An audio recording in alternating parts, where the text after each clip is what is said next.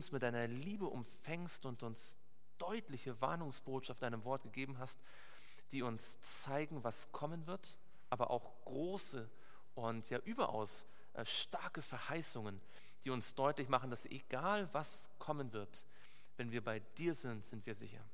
Und Herr, wir möchten dich bitten, dass du jetzt in den kommenden Minuten durch deinen Heiligen Geist zu uns sprichst, dass wir wirklich erleben, dass wir zu deinen Füßen sitzen, dass du unser Lehrer bist, dass wir als deine Schüler lernen, was die Worte der Offenbarung uns zu sagen haben, was sie bedeuten für unser Leben. Und wir danken dir, dass du verheißen hast, dass dein Wort nicht leer zurückkommen wird, sondern ausführen wird, wozu du es gesandt hast, dass wir uns an deinem Wort festhalten können, dass es ein Licht sein wird auf unserem dunklen Weg. Dafür danken wir dir und bitten es im Namen Jesu. Amen. Schlag mit mir auf Offenbarung 22 und dort Vers 19. Offenbarung 22 und dort Vers 19. Wer mag das mal lesen?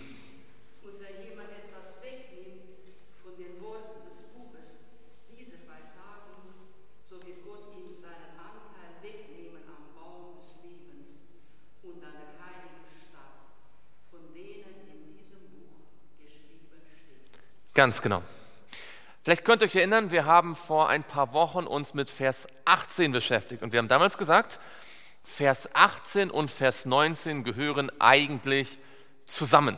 Vers 18 und Vers 19 warnen vor zwei verschiedenen Fehlern, die bei beide dasselbe Resultat haben. Zwei verschiedene Probleme, die auftreten können, die aber zur selben Katastrophe führen. Äh, führen. Was, ist, ähm, was sind die beiden Dinge, vor denen hier gewarnt wird in Vers 18 und Vers 19? Genau, also entweder fügt man etwas hinzu, ja, das sagt Vers 18, hinzufügen zum Wort Gottes oder Vers 19 sagt, wenn etwas weggenommen wird, das Wegnehmen. Wir haben das letzte Mal ausführlich über das Hinzufügen gesprochen, über Menschen oder manchmal sind wir auch selbst äh, da in der Gefahr, dass wir zu dem Wort Gottes noch unsere eigenen Meinungen hinzubringen, ja, noch extra Regeln, manchmal in bester Intention, so wie die Pharisäer, die mit dem Sabbatgebot nicht zufrieden waren, noch ein bisschen extra Gebote geben wollten, um es ganz sicher zu machen, aber in Wirklichkeit davon abgewichen sind dann von dem Wort Gottes. Nun interessanterweise, egal ob man noch zu dem Wort Gottes etwas hinzufügt als Maßstab, ja, also das heißt ja nicht, dass wir nicht auch unsere eigenen Worte sagen dürfen, aber es geht darum, dass man nicht einen menschlichen Maßstab dazu fügt. Ja? Also ich habe mal gehört, in China gibt es eine, eine, eine, eine, Glaubensgruppe, die der Meinung ist, dass man in der Predigt nur Bibeltexte zitieren darf. Ja, man darf. Sie sagen, man darf nicht ein einzelnes Wort sprechen außer dem Bibeltext. Aber das ist nicht gemeint. Ja, man, also ich kann auch meine eigenen Worte reden, auch wenn sie nicht in der Bibel stehen, aber ich darf nicht meine Worte oder meine Ideen auf dieselbe Stufe mit der Bibel stellen, nicht als äh, weiteren Test äh, machen, nicht wahr? Nun, das eine ist also das Hinzufügen von Bibeltexten oder äh, nicht von Bibeltexten, also von, von, von Dingen zur Bibel, äh, Tradition, menschliche Meinung. Das andere ist das Wegnehmen. Interessanterweise hat beides das Dazuführen als auch das Wegnehmen dasselbe Resultat, nämlich was ist das Resultat in beiden Fällen? Nach der Bibel, nach diesen beiden Versen. Ewiges Verlorensein auf ewig verloren. Ja? Denn wer die letzten Plagen empfängt, der hat kein ewiges Leben. Und wer aus dem Buch des Lebens gestrichen wird, der hat kein ewiges Leben. Wir sehen also, dass die Art und Weise, wie wir an die Bibel herangehen, eine direkte Beziehung dazu hat, ob wir gerettet werden oder verloren gehen. Man kann nicht ewiges Leben bekommen, wenn man mit der Bibel falsch umgeht, wenn man der Meinung ist, man kann die Bibel verändern oder wenn man, obwohl man weiß, was die Bibel sagt, etwas anderes tut. Und wir haben das letzte Mal uns ausführlich damit beschäftigt, deswegen werde ich da nicht mehr viel zu sagen, aber ich will noch mal so viel wiederholen, dass wir gesagt haben, ähm, wir sollten allein bei den Testfragen der Bibel bleiben, ja, keine neuen Tests einführen, nicht noch extra Regeln aufstellen, so wohlgemeint sie auch sein mögen.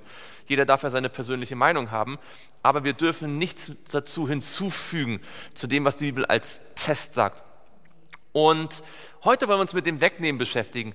Wir haben letztes Mal schon uns zwei Bibelstellen angeschaut aus 5. Mose, mit denen wir heute auch äh, beginnen wollen. In 5. Mose Kapitel 4 da finden wir auch dieselbe Idee, auf die sich hier Offenbarung bezieht. Das ist also etwas, was nicht nur für die Offenbarung gilt. Ja? Jemand könnte ja denken, naja, dieses Prinzip gilt nur für die Offenbarung. Aber wir sehen hier, es gilt auch schon im Alten Testament. Ja? Es wird hier in Offenbarung nochmal besonders betont, aber es gilt natürlich im Grunde genommen, oder selbstverständlich, für die ganze Bibel. Ähm, wir lesen mal in 5. Mose Kapitel 4 und dort Vers 2. Dort heißt es, ihr sollt wie viel hinzufügen? Nichts hinzufügen zu dem Wort, das ich euch gebiete, und sollt auch nichts davon wegnehmen, damit ihr die Gebote des Herrn eures Gottes haltet, die ich, heute gebiet, äh, die ich euch gebiete. Das heißt, Gott hat uns genau den richtig, also genau das gegeben, was wir brauchen. Nicht zu viel, nicht zu wenig. Und was ist der ganze Sinn? Was wird passieren, wenn wir nichts hinzufügen und nichts wegnehmen? In diesem Vers. Was ist die Folge dann?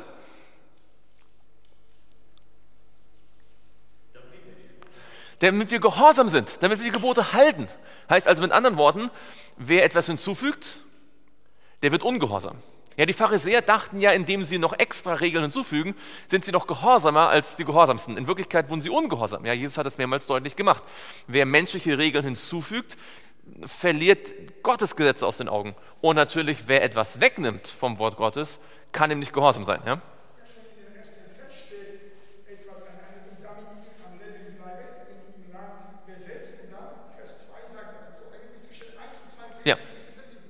Genau, das sind, äh, Vers 1 ist schon äh, eine ganz wichtige.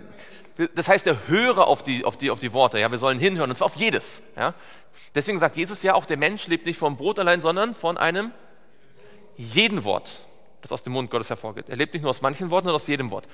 Noch einmal kommt dasselbe Prinzip vor in 5. Mose 13, auch das haben wir letztes Mal schon äh, erwähnt. 5. Mose 13 und dort Vers 1. Wer mag mal lesen? 5. Mose 13, Vers 1.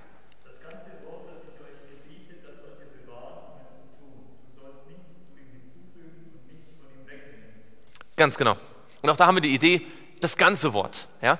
Das Wort Gottes ist als Ganzes zu betrachten. Ja?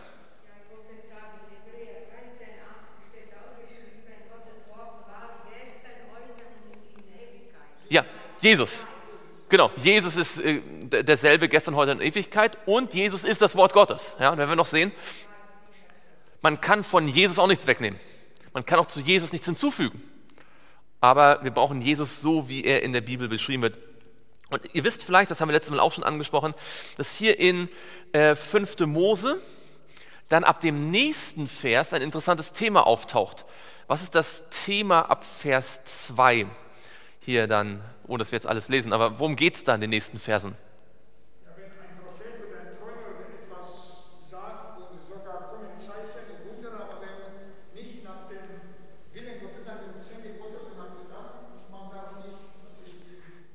Genau. Es geht um falsche Propheten, die sogar Zeichen und Wunder tun. Und äh, da denken wir natürlich automatisch woran? Bei falschen Propheten, die Zeichen und Wunder tun. Da, Jesus spricht von diesen falschen Propheten, die in der Endzeit aufstehen werden, die Zeichen und Wunder tun, so dass es sogar möglich wäre, wenn es möglich wäre, die Auserwählten zu verführen. Und hier haben wir in 5. Mose 13 das Mittel dagegen. Was ist das Mittel? Höre auf das Wort Gottes, füge nichts hinzu, nimm nichts hinweg. Wer sich an die Bibel alleine hält, und zwar an die ganze Bibel, der wird sicher sein. Ellen spricht an einer Stelle, sagt sie, ich paraphrasiere, nur diejenigen, die ihr Denken mit den Wahrheiten der Bibel äh, gefestigt haben, ja, fortified ist das im Englischen, also so eine, eine, eine Festung gebaut haben, nur die werden im letzten Kampf bestehen.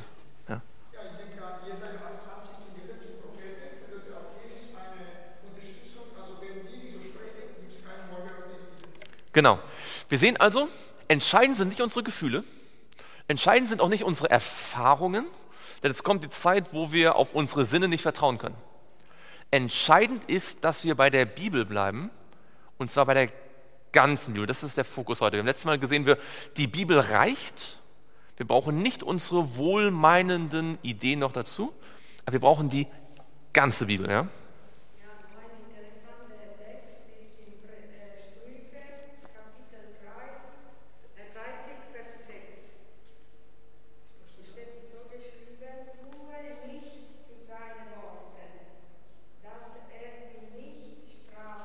Mm.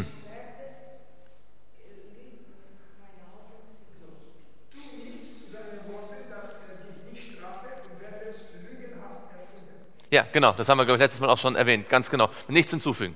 Jetzt müssen wir uns die Frage stellen, warum ist es so, dass Menschen etwas von der Bibel wegnehmen? Denn das ist ein Phänomen, das wir heute sehr oft finden. Die allermeisten Weltmenschen glauben sowieso gar nicht an die Bibel, aber auch viele Christen sagen zwar, dass sie an die Bibel glauben, aber sie leben nicht aus jedem Wort. Sie nehmen manche Teile weg. Ähm, manchmal gibt es sogar Menschen, die sagen, sie glauben an die ganze Bibel, aber sie leben nicht so, als ob sie nach jedem Wort leben. Und wir wollen uns angucken, woran das liegt. Nun müssen wir jetzt mal die Frage stellen, warum glauben wir, dass wir die ganze Bibel ähm, haben müssen, dass wir ihr vertrauen können. Warum glauben wir, dass wir der ganzen Bibel ohne Ausnahme von 1. Mose 1 bis Offenbarung 22 uneingeschränkt vertrauen können?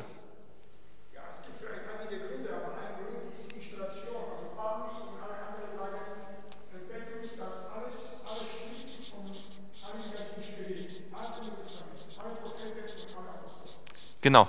Das wolltest du es auch sagen? Also? Genau, 2 Timotheus 3, Vers 16 sagt, alle Schrift ist von Gott eingegeben. Was heißt das inspiriert, eingegeben? Genau, es kommt vom Heiligen Geist, aber wie? Ist das so, dass der Heilige Geist diktiert hat und sie haben einfach geschrieben? Ganz genau, das ist ein ganz wichtiger Punkt. Natürlich, jeder Schreiber schreibt seine eigenen Gedanken, deswegen kann man auch Paulus von Johannes unterscheiden, ja, wenn man ein bisschen Erfahrung hat.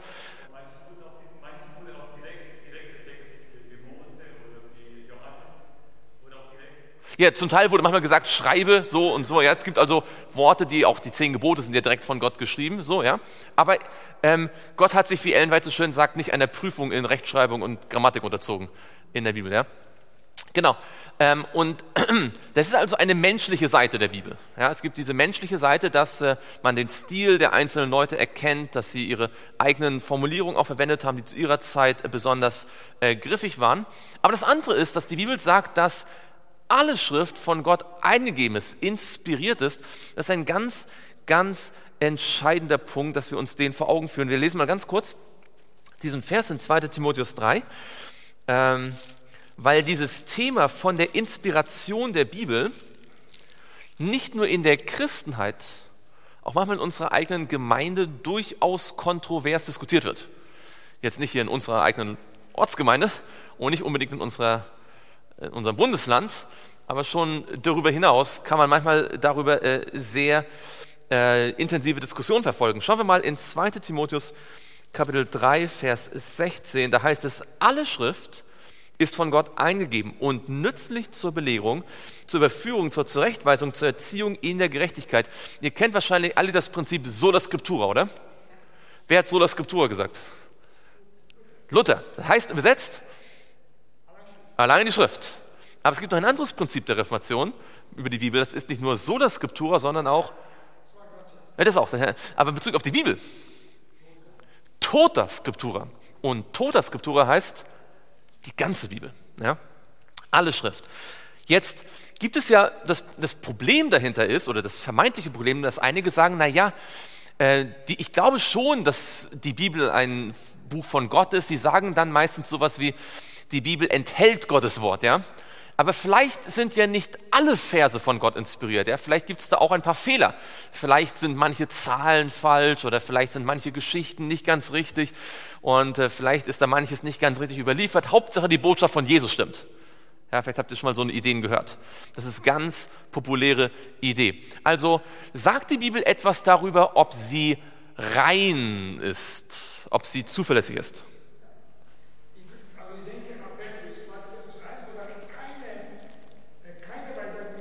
Mhm.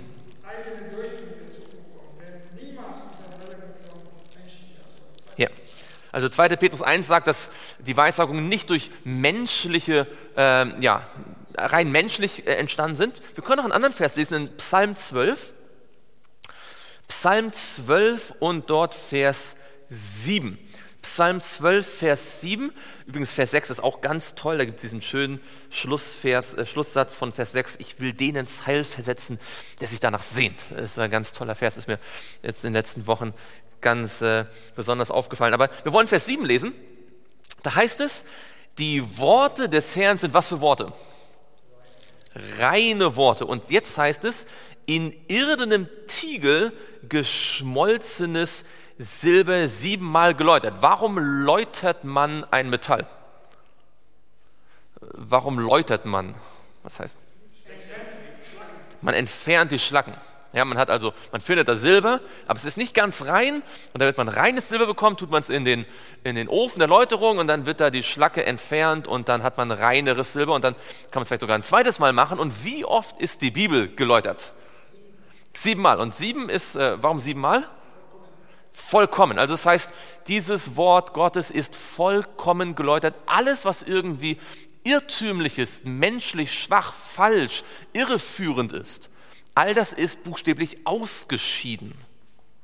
Wir sehen also, dass der Heilige Geist nicht nur Ideen gegeben hat und dann gesagt hat, naja, schauen wir mal, ob sie es richtig aufschreiben, sondern der Heilige Geist war auch dabei beschäftigt, dabei, dabei, als sie diese Ideen aufgeschrieben haben, hat dafür gesorgt, dass auch wenn sie ihre eigenen Worte verwenden, sie keine falschen Worte verwenden, dass die Idee nicht verfälscht wird. Der Heilige Geist hat auch darüber gewacht, dass die Bibel immer wieder richtig abgeschrieben worden ist. Ja? Also sicherlich hat mal der eine oder andere Schreiber einen Buchstaben vergessen oder mal ein Wort ausgelassen, das wieder andere ergänzt haben. Ähm, aber die Bibel ist siebenmal geläutert, da ist keine falsche Botschaft drin, sind keine falschen Gedanken, da ist nichts verloren gegangen, was, ähm, was Gott uns sagen wollte. Ja?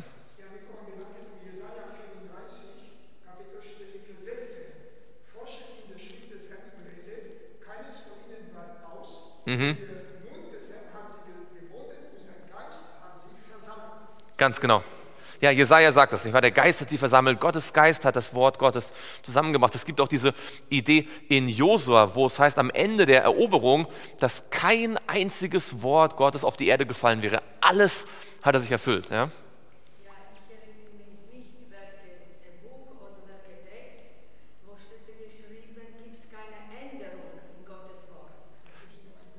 Ja, es gibt einen Text, und zwar, da können wir gleich vielleicht direkt hingehen. Ähm, und zwar wie hat Jesus in dieser Frage gesprochen? Was hat Jesus über dieses Thema der Bibel und ihrer Zuverlässigkeit gesagt? Hat Jesus irgendwo etwas gesagt über die Zuverlässigkeit der Bibel?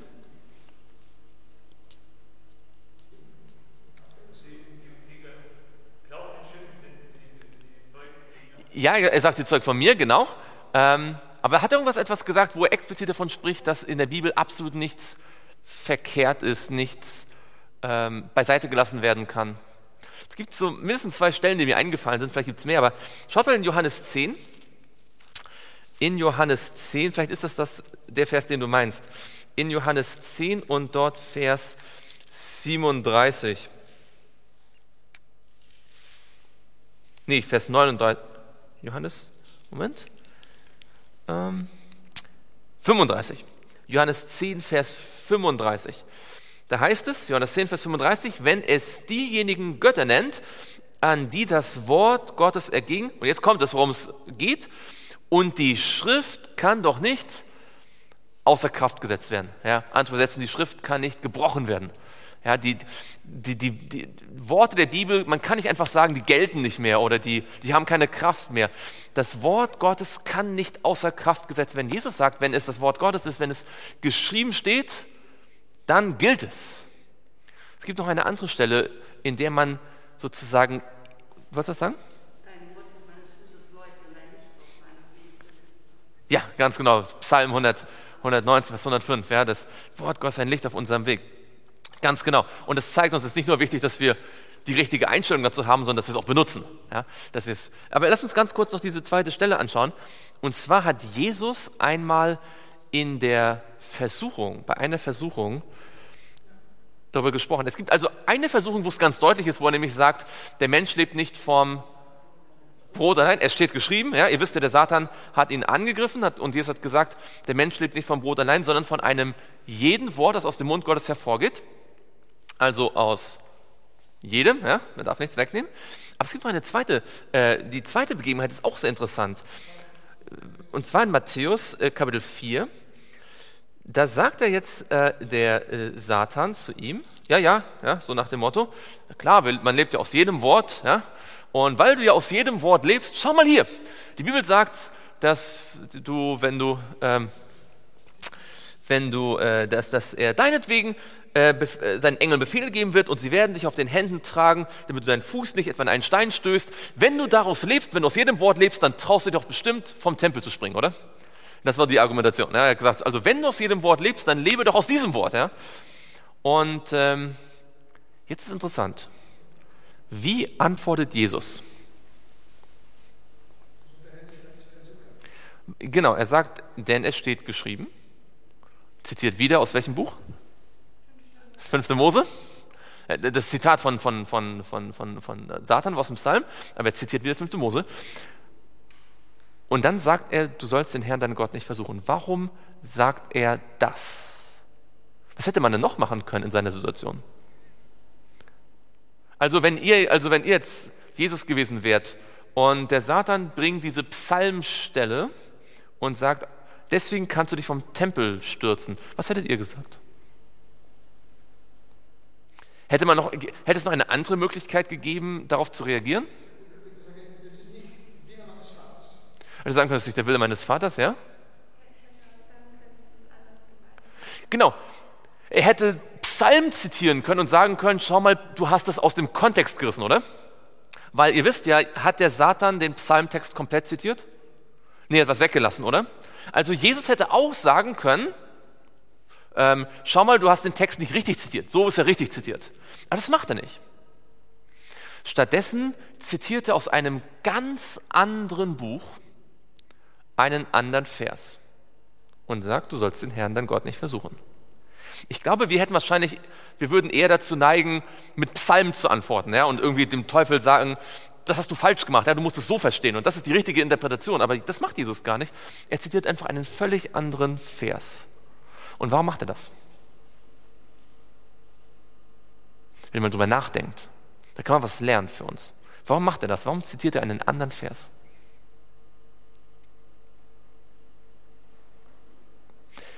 Oder anders gefragt, warum funktioniert das?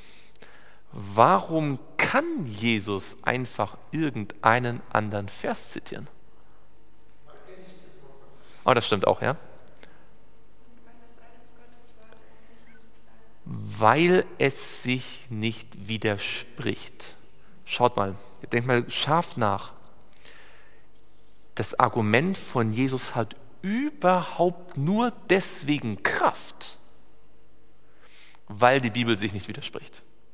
Denn wenn es möglich wäre, dass die Bibel sich widerspricht, könnte ja Satan sagen, ja, das steht da in 5. Mose, aber in Psalm steht das. Ja, versteht ihr, ich meine? Und wenn das so wäre, hätte zwar Jesus zwar eine Antwort gegeben, aber sie hätte, nicht die Antwort, sie hätte es nicht beantwortet. Denn er hätte Satan immer sagen können, ja, deine Antwort gilt für 5. Mose, sie gilt aber nicht für Psalm. Ja? Weil wenn es möglich ist, dass die Bibel sich widerspricht, dann funktioniert die Antwort von Jesus gar nicht. Die funktioniert nur deswegen, weil er sagen kann, deine Auslegung muss falsch sein, weil es gibt mindestens einen anderen Vers, ganz woanders, der das Gegenteil sagt. Und wenn es irgendeinen Vers gibt, der das Gegenteil sagt, ist seine Auslegung falsch, weil die Bibel sich ja nicht widersprechen kann. Könnt ihr das sehen? Das heißt, die Antwort, die Jesus gibt, ja, die legt sich selber aus, ganz genau. Aber dass die Bibel sich selbst auslegt, funktioniert auch nur dann, wenn sie sich nicht widerspricht. Denn in dem Moment, wo sie sich widerspricht, kann sie sich nicht selbst auslegen. Und das heißt, jetzt ganz, ganz kurz nachdenken, sofort, Wenn es wahr wäre, wie viele Christen glauben, dass es in der Bibel Widersprüche gibt, dann hätte Jesus diese Versuchung gar nicht wirklich bestanden. Er hätte gar nicht wirklich auf den Angriff des Satans reagiert.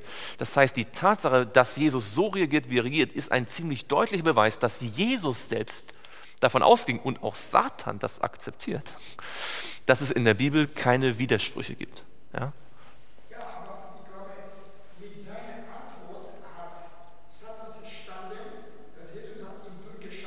Mhm. Er hat etwas nicht gesagt, weil eigentlich indem er sagt, du musst nicht versuchen, Satan hat verstanden eigentlich, dass Jesus sollte auf dem Weg des Vaters bleiben. Ja. Nicht gehen am Wege von ihm. Also Ja. er hat verstanden. Das hat er gut auch nicht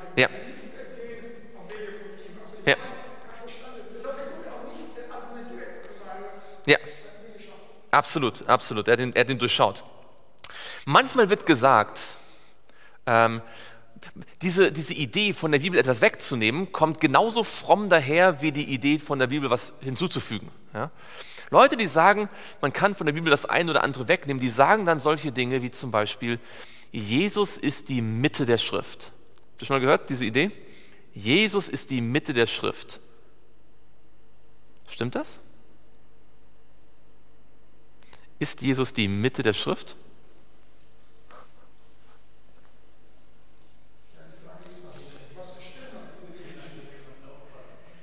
Naja, weil, was ist die Mitte? Ich habe hier einen Kreis und dann habe ich hier eine Mitte, oder?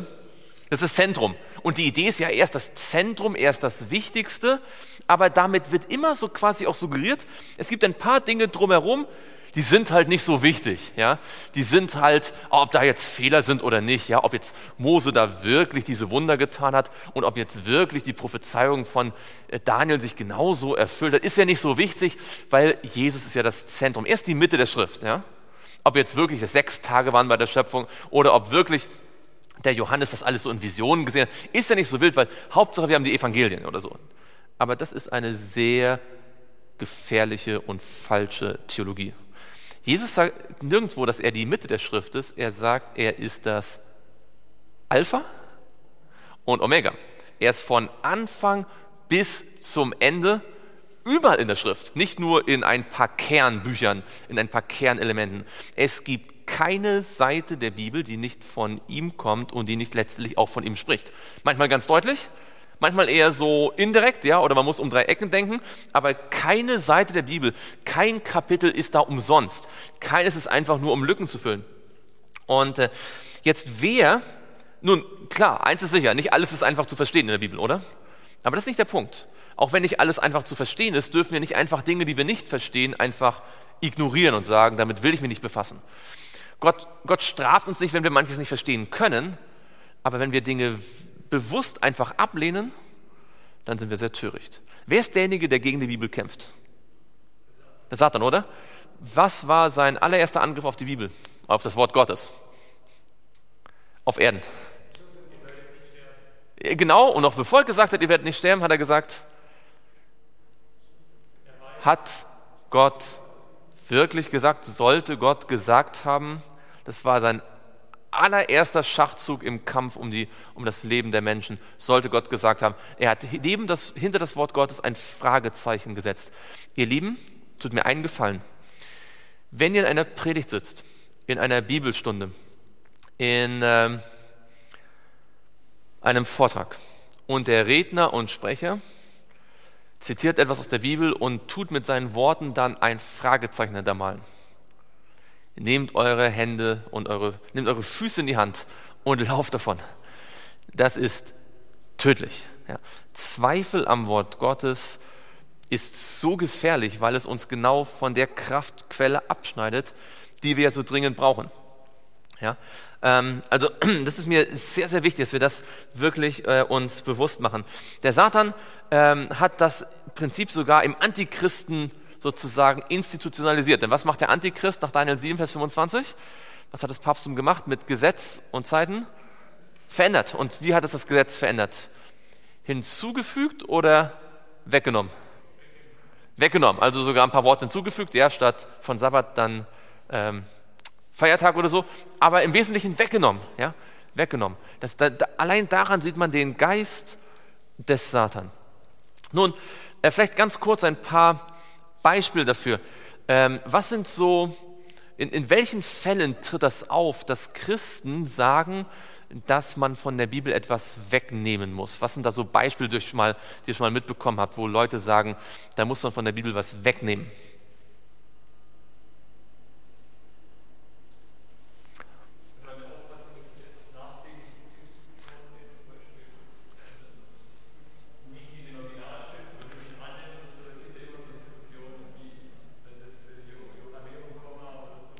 Ja, also die, die erste große Sache ist, dass ähm, seit dem 18. Jahrhundert die, die, äh, die Bibelkritiker ja, angefangen haben zu sagen, 1. Mose ist nicht von Mose geschrieben. Ja?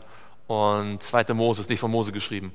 Und ihr habt vielleicht einmal davon gehört, dass sie dann behauptet haben, ja, immer wenn dort äh, Elohim steht, ist es von einem Schreiber und immer wenn dort Jahwe steht, ist von einem anderen Schreiber und da hat man so das ganze, irgendwann die ganze Bibel, so der Vers ist von dem und der Vers ist von dem und alle sind, alles ist völlig durcheinander. Das ist, was man so die historisch-kritische Methode nennt. Habt ihr davon gehört? Historisch-kritische Methode, HKM. Ähm, hütet euch davor. Hütet euch auch davor, wenn es an einer adventistischen Universität unterrichtet wird. Und zwar auch im deutschsprachigen Raum. Und ich habe nicht Bogenhofen gemeint. Das ist also vielleicht nicht so krass wie an weltlichen Universitäten, aber ähm, diese Methode sagt letztendlich, dass es Texte in der Bibel gibt, teilweise sogar recht viele, die Fehler enthalten, die man kritisch beleuchten muss, wo man sagt, das ist vielleicht gar nicht inspiriert und das ist vielleicht später hinzugefügt worden und das hat sich dann irgendjemand ausgedacht, da hat man jemand was zusammengeschrieben und so weiter. Also das ist ein großes Thema. Ich denke, da haben wir jetzt persönlich vielleicht jetzt gar nicht so mit das allergrößte Problem, aber das, das, darauf trifft man immer wieder. Auch im Neuen Testament wird dann behauptet, naja, ähm, da gab es dann irgendeine Urschrift, ja, und da hat jemand anders was hinzugefügt, ja, zur Quelle Q. Äh, man kann heute sogar einen Kommentar kaufen zur Quelle Q. Ja, die haben dann so aus den Evangelien sich zusammengeschrieben, was angeblich original ist, haben das gesagt, das ist die Quelle Q. Es hat noch nie ein Mensch diese Quelle gefunden, noch nie ein Schriftstück gesehen, aber man, es gibt schon einen Kommentar dazu. Ja. Das ist natürlich äh, absurd, völlig absurd, aber ähm, ja, so ist das halt mit der Wissenschaft, wenn sie ohne Gott arbeitet. Und, ähm, aber dann gibt es noch eine andere Variante. Und das ist eher eine theologische Variante. Und die trifft man heute häufig nicht so sehr bei kritischen Gelehrten, sondern eher bei evangelikalen Christen. Und zwar, das ist die Idee, das Neue Testament ist das Wort Gottes und das Alte Testament ist irgendwie so eine Art Vorläufer. Ja? Da sieht man schon ein bisschen was von der Liebe und Gnade Gottes, aber das ist noch so vermischt mit, mit, äh, mit Gesetz und mit Gericht und so. Und es ist nicht ganz so viel wert wie das Neue Testament. Auch das ist etwas von dem Wort Gottes wegnehmen. Denn wenn ich behaupte, dass das Alte Testament irgendwie weniger inspiriert ist als das Neue Testament, dann fehlt mir eigentlich die Grundlage, das Neue Testament zu verstehen. Denn das, ich meine, so viel haben wir jetzt, glaube ich, gesehen im Offenbarungsstudium. Die Offenbarung ist voll vom Alten Testament, oder? Und auch in der Ersehnte sehen wir jedes Mal, gibt es ständig parallel zum Alten Testament. Ähm, also wir können nicht das Alte Testament wegnehmen und das Neue allein haben, da würden wir gar nichts richtig äh, verstehen. Und dann gibt es noch etwas. Und das betrifft manchmal auch uns persönlich. Oder zumindest auch in unseren Kreisen immer wieder äh, Geschwister. Nämlich, wenn man sich eine Meinung gebildet hat und diese Meinung vielleicht schon andersweitig verbreitet hat und man trifft auf einen Bibelvers, der dieser Meinung widerspricht, dann gibt es einen Kampf im Herzen.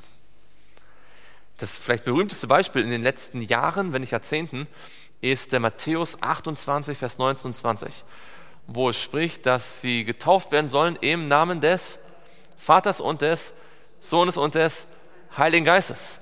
Einige Menschen, die, einige Geschwister, die zur Überzeugung gekommen sind, dass es gar keinen Heiligen Geist gibt, dass auch Jesus nicht wirklich Gott ist oder nur göttlich, hatten erst Probleme mit Ellen White und dann irgendwann auch Probleme mit diesem Bibeltext.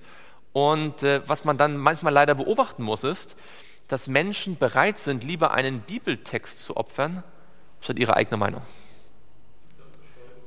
Und das ist das eigentliche Problem. Es ist eigentlich nie ein wirklich theologisches Problem, es ist ein geistliches Problem. Das ist der, derselbe Geist, der letztendlich ähm, bei den Zeugen Jehovas, bei den Mormonen, im Islam an, an vielen Stellen zu, zutage tritt, wo man sagt, die Bibel ist eigentlich ein, ein gutes Buch, aber sie enthält Fehler, weil wir haben noch eine Meinung, die noch drüber geht und diese andere Meinung korrigiert dann die Bibel in Einzelfällen oder auch in, in, in vielen Details. Wir haben ja gelesen, die Bibel ist von Gott inspiriert und wozu ist sie da, wenn ihr an 2 Timotheus 3,16 denkt? Zur Lehre, zur Überführung, zur Zurechtweisung und zur Erziehung in der Gerechtigkeit. Die Bibel muss mich korrigieren dürfen. Und deswegen muss ich die ganze Bibel annehmen, denn in dem Moment, wo ich der Meinung bin, die Bibel enthält vielleicht Fehler, dann ist man eigentlich auf dem Weg ins Verderben. Denn was meint er wohl, wo das sündige, stolze Herz die Fehler sieht? Er sieht die Fehler immer dort, wo es getadelt wird. Ja? Das ist ja genau das Problem, dass auch die Pharisäer bei Jesus Fehler gesehen haben, der sie getadelt hat. Das heißt, das sündige Herz wird dann genau die Dinge ablehnen, die gegen es gerichtet sind. Und einz der einzige wirksame Schutzmechanismus ist der Glaube, dass Gottes Wort verlässlich ist, auch dann, wenn es mir nicht gefällt. Und ich weiß nicht, wie es euch gegangen ist, ich habe in meinem Leben schon erlebt, ich dachte, das ist die Wahrheit. Und dann habe ich festgestellt, dass Gottes Wort doch etwas anderes sagt oder etwas anders, also die, die Nuance anders ist oder noch andere Aspekte dazukommen oder auch, dass ich tatsächlich falsch gelegen habe. Ja? Und dann müssen wir alle lernen, dass wer recht hat. Gott hat recht und nicht ich, weil unser Wissen ist Stückwerk. Aber in dem Moment, wo wir einen Bibelvers ablehnen, weil er unserer Meinung widerspricht, sind wir auf einem Ozean ohne Kompass. Ja, wir sind hin und her getrieben und es ist so gefährlich. Wenn ihr Menschen hört, die eine neue Theorie vortragen, ganz egal, was die Theorie ist, ob das jetzt mit Dreieinigkeit zu tun hat oder was weiß ich, und ihr merkt, dass sie mit Bibelversen oder ich würde auch ergänzen, weil es die gleiche Inspiration ist, mit Ellen White-Zitaten so umgehen, dass sie sagen, na, das gilt nicht. Und das, darauf kann man nicht vertrauen. Oder das ist dann Hände weg. Wenn wir versuchen, die Bibel zu verbessern, dann kennt ihr die Geschichte von dem Mann, der die Bundeslade aufhalten wollte? Als die Bundeslade überführt worden ist und er der Meinung war, Gott kann sich nicht um seine Bundeslade kümmern und die Bundeslade schien zu fallen und er der Meinung war, er ist berufen, die Bundeslade vor dem Fallen zu bewahren. Die Bundeslade hat ja was enthalten? Die zehn Gebote. Und, und den Stab des Aarons ja, in, in, gewisser Weise ist die Bundeslade damit auch ein, ein Symbol für das Wort Gottes. Denn wo hat Gott sich offenbart zu den Israeliten? Im Heiligtum. Er sagt, von der Bundeslade würde er zu Aaron und zu Moses sprechen. Das war der Ort, der, der, Sprachort, sagt äh, das, im, im, Tempel Salomos. Das war der Ort, wo Gott gesprochen hat. Und Ellen White verwendet dieses Bild von, von der Bundeslade, wo man die Hände nicht anfassen sollte, auch von der Bibel. Und zwar wisst ihr vielleicht, es gab sogar eine Phase schon zur Zeit unserer Pioniere, und zwar kurz vor 1888. Ihr habt gehört, vielleicht gehört von dieser berühmten Minneapolis Generalkonferenz. Aber was wenige wissen ist, dass kurz zuvor ähm, einige der führenden Leiter, und dann der Generalkonferenzpräsident äh, George Butler, ähm, der so sehr für die alte Sicht einstand, ja, äh, und äh, dass der anfing, so Theorien zu verkündigen, dass es in der Bibel drei verschiedene Levels an Inspiration gibt. Also die Evangelien sind ganz inspiriert, ja, und dann andere Schriften sind so, ja, vielleicht ein Dreiviertel inspiriert und so vielleicht Prediger von Salomo ist nur so halb inspiriert, weil das ist ja manchmal ein bisschen komisch, ja, das, das scheint schwer zu verständlich zu sein. Und dann gab es so Grade von Inspiration, das ist mehr inspiriert als das andere. Und Ellen White, und übrigens, das waren dann dieselben Leute, die, als sie gemerkt haben, dass Ellen White nicht ihrer Meinung ist, sondern Jones und Wagoner unterstützt, plötzlich auch bereit waren zu denken, naja, vielleicht ist auch Ellen White jetzt äh, verwirrt. Und wir glauben an die alte Ellen White, aber wir glauben nicht mehr an das, was Ellen White jetzt sagt, weil sie ist vielleicht von denen verführt worden ja, oder so beeinflusst worden. Gefährlich, gefährlich, gefährlich. Ellen White sagt zu ihnen, Brüder, Hände weg von der Bundeslade. Hände weg von der Bundeslade. Wir sollten es nicht dulden, dass in unseren Kreisen, wo wir dafür Verantwortung tragen und, und das ähm, auch mitverantworten, ja, sollten es nicht dulden, wenn Dinge gelehrt werden, die den Geist der Weisung und insbesondere auch die Bibel irgendwie gering schätzen oder irgendwie versuchen zu verbessern oder da gerade an Inspiration einführen. Das ist alles total gefährlich und tödlich. Noch eine letzte Idee dazu, die ich noch kurz erwähnen möchte, bevor wir dann zum Ende kommen. Das gibt es auch in der Frage von Gerechtigkeit aus dem Glauben. Ihr wisst, das ist ein Thema, das super schön ist unglaublich wichtig, das wichtigste Thema überhaupt, ganz äh, praktisch, aber leider oft auch Gegenstand von kontroversen Diskussionen, vor allem wenn es dann um die theologischen Details geht. Ja? Und ohne in die Details zu gehen, ähm, ihr wisst vielleicht, dass einer der bekanntesten ähm, Theologen des 20. Jahrhunderts der Adventgemeinde, der Desmond Ford, der dann die Gemeinde ähm, nicht verlassen hat, aber die Lehre der Gemeinde in gewisser Weise verlassen hat, ähm, dass der kurz bevor er 1844 öffentlich abgelehnt hat, er, eine, ähm, er sich sehr auch bei der Frage der Gerechtigkeit aus dem Glauben ähm, sehr da in, involviert war und auch unsere, viele unserer Theologen sehr beeinflusst hat. Und seine Idee war sehr interessant. Seine Idee war, die Wahrheit über Gerechtigkeit aus Glauben steht in Römer Kapitel 3, ich glaube bis Kapitel 8, 3 bis 8. Nicht in Römer 2 und nicht in Römer 1, sondern am genauesten sagt er, ist es nur in Römer 3 bis, ich vergesse, 5 oder 8 oder so, ja, in diesen Kapiteln. Selbst die Evangelien, hat er gesagt, sind nicht so deutlich wie der Römerbrief. Also seine Meinung war, wenn man Gerechtigkeit aus Glauben versteht, kann man nicht zu Römer 2 gehen, weil da steht ja was von den Werken. Ja? Und äh, man kann auch nicht zu den Evangelien gehen, sondern man kann nur zu Römer 3. Das ist sozusagen die höchste Offenbarung. Und das andere ist vielleicht so dann zweitrangig oder so. Und wo das hinführt, könnt ihr euch natürlich denken, das ist dann, das führt zu einer unausgewogenen Sicht. Und wenn wir manchmal das Gefühl haben, dass Dinge auch in der Frage des Evangeliums unausgewogen präsentiert werden, geht das letztlich auf solche Ideen zurück, dass man manche Bibeltexte für wichtiger hält als andere. Und dann ist Gefahr im Verzug. Wir müssen lernen, die ganze Bibel zu nehmen. Was hat Jesus gemacht auf dem Weg nach Emmaus? Es heißt, er fing bei Mose an und bei allen Propheten, oder? Zeigt er ihnen, was sich auf ihn bezieht. Ja?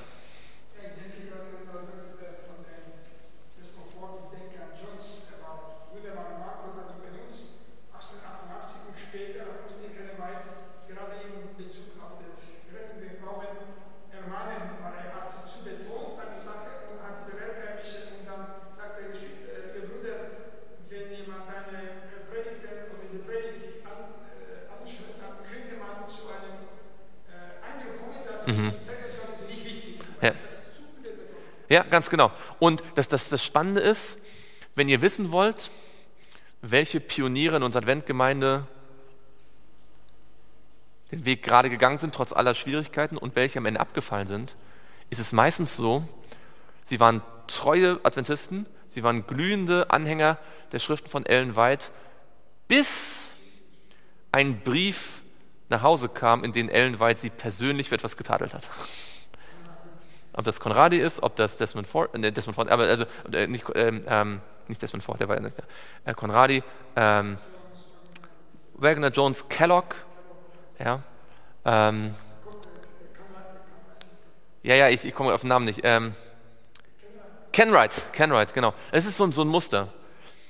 Wenn die Bibel mich nicht korrigieren, wenn das Wort Gottes mich nicht korrigieren darf, dann wird der Satan mich kriegen wenn, der, wenn das Wort Gottes mich korrigieren darf, dann ist es egal, wie viele Fehler ich habe, ist es auch egal, wie oft ich gefallen bin, weil wenn das Wort mich korrigieren darf, kann es mich ja korrigieren. Das Wort hat Kraft.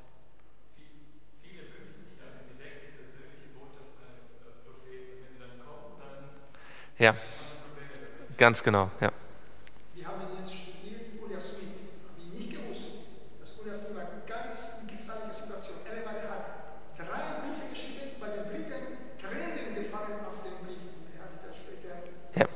Ja, ja. Und das heißt, das sind, das, sind, das sind Pioniere gewesen, die enorm viel herausgefunden haben. Leute, zu denen wir aufschauen. Und wenn die in Gefahr stehen, ähm, unkorrigierbar zu werden, wer sind dann wir? Aber wir brauchen keine Angst haben, denn wenn wir die Bibel zu unserem Maßstab nehmen, dann kann Gott uns führen, egal wie schwach wir sind.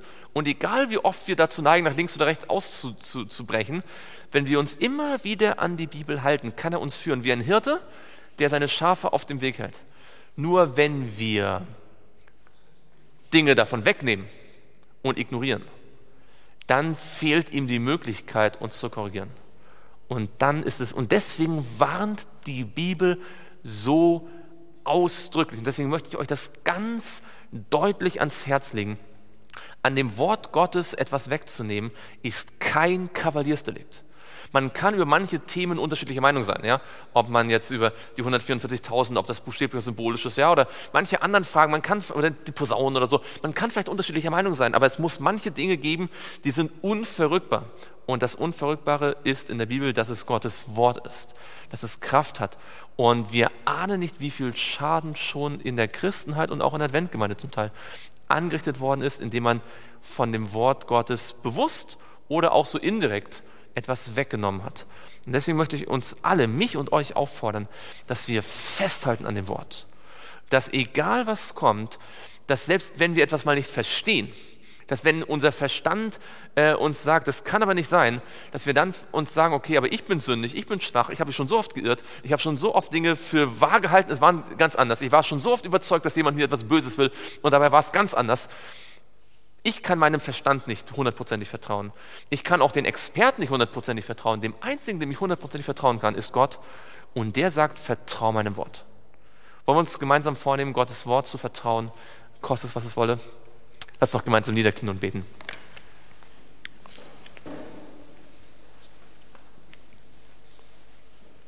Lieber Vater im Himmel, wir möchten dir von Herzen Dank sagen, dass wir dein Wort haben. Herr, was würden wir ohne dein Wort tun? Wir wüssten kaum, wer du bist und wir würden so oft in unserem Leben falsche Entscheidungen treffen. Herr, wir danken dir, dass du in deinem Wort zu uns persönlich sprichst. Und Herr, bitte gib, dass das ganz tief und fest in uns eingepflanzt wird, dass man deinem Wort vertrauen kann. Auch dann, wenn uns Wissenschaftler und sogenannte Experten etwas anderes weismachen wollen, auch dann, wenn uns andere Christen etwas weismachen wollen, auch dann, wenn uns Prediger oder selbst Freunde und, und Leute, die wir schätzen, uns etwas anderes sagen wollen, ja, selbst wenn unser Herz uns etwas anderes sagen will, wenn es uns sagen möchte, dass man deinen Verheißungen nicht mehr vertrauen kann, Herr, gib, dass wir deinem Wort vertrauen, dass wir es höher einschätzen als unseren eigenen Verstand, höher einschätzen als unsere eigenen Emotionen, höher einschätzen als all das, was Menschen herausfinden können. Herr, du weißt, wie oft jeder von uns vielleicht schon mit Zweifel zu kämpfen gehabt hat. Aber du kennst unsere Herzen und dein Wort kann uns auch davon heilen. Und dafür danken wir dir im Namen Jesu. Amen.